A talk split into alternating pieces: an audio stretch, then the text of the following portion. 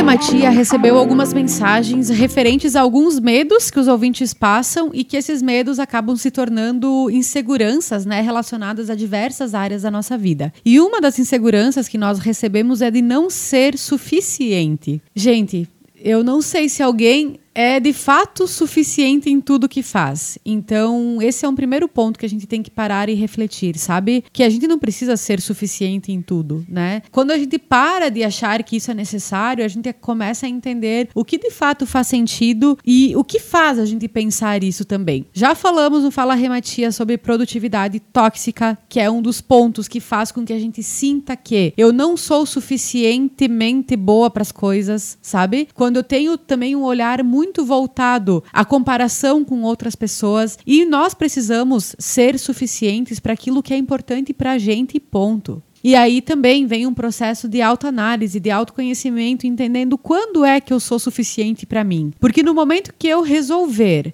ser suficiente para as outras pessoas, gente, a gente gera uma expectativa muito grande no outro e nós geramos uma auto-expectativa também sabe? E isso não é legal, porque a expectativa, ela tá muito relacionada com a frustração. E geralmente a gente não para para pensar sobre isso, né? Então vamos imaginar, por exemplo, um projeto de vida que eu tenho, ah, eu quero fazer uma viagem lá para Bahamas e eu projeto aquela viagem e que tem que ser dessa e dessa e dessa forma, e se não for assim não vai ser suficiente para eu ser feliz ou não vai ser uma viagem boa. E de repente tudo que tinha sido planejado ou que estava na expectativa foi por água abaixo e nesses momentos a gente se sente insuficiente porque talvez não deu conta de fazer tudo que tinha planejado, tinha proposto. E aí vem o sentimento de frustração e a viagem pode ser tão maravilhosa quanto, porém a gente não aproveita porque a gente está em volta de muitos sentimentos de que não foi como esperável, não fui suficientemente boa para planejar essa viagem.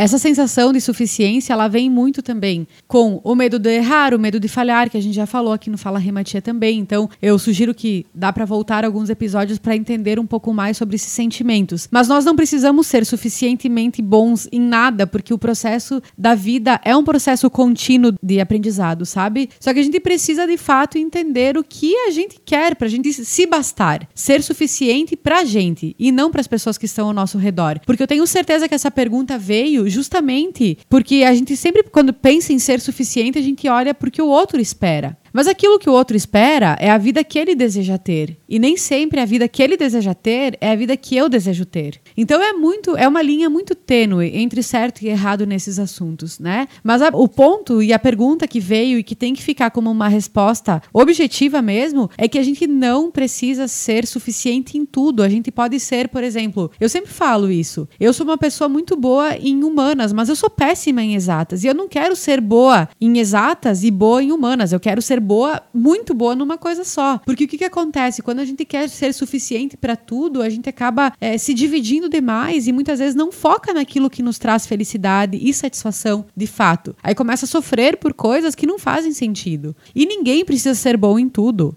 Ninguém precisa ser bom em tudo. Até mesmo, por exemplo, é, pessoas que têm o dom. Uh, vamos pegar cantor. Cantor que nasce com o dom. Geralmente o cantor ele tem um tom de voz, ele tem um tipo de, de forma de cantar, enfim. Então ele é um ótimo cantor, mas ele não canta todos os ritmos, ele não fala, ele não, né, ele não, não atinge todos os públicos. E só por isso ele não é suficiente? Não, né? Ele é suficiente naquilo que ele faz, no tom de voz que ele tem, no timbre que ele alcance, tá tudo certo. Então, quando a gente pensa em ser suficiente, a gente tem que entender o que eu quero, pessoalmente falando, quando é profissional, qual é o resultado que eu desejo, qual que é o público que eu tenho, de que forma eu tenho que ser suficiente para esse público, entendendo que existe um público, não todos os públicos, né? E assim a gente vai se reformulando e perdendo um pouco essa insegurança. Porque a insegurança em não ser suficiente, ela gera na gente muita falta de ação. Assim como o medo gera falta de ação, assim como o medo de falhar, o medo de errar, o medo de se expor gera falta de ação. Então eu preciso baixar essas, essas cobranças que a gente tem de forma exagerada e pensar que eu não preciso ser suficiente para todos. Não é todo mundo que tem que me amar. Não é todo mundo que tem que comprar o meu produto. Não é todo mundo que tem que me achar a melhor profissional.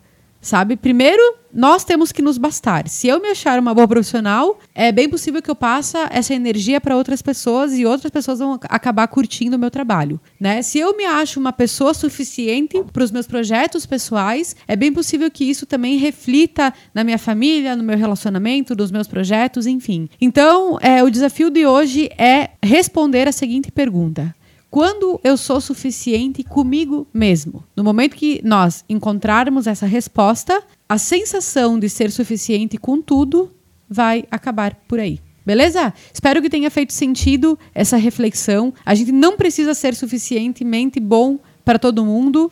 Né? E a gente precisa de fato entender que essa sensação ela gera muito mais peso do que solução. E o objetivo não é esse. O objetivo é que a gente viva de forma plena, leve, livre e solto. Até mais!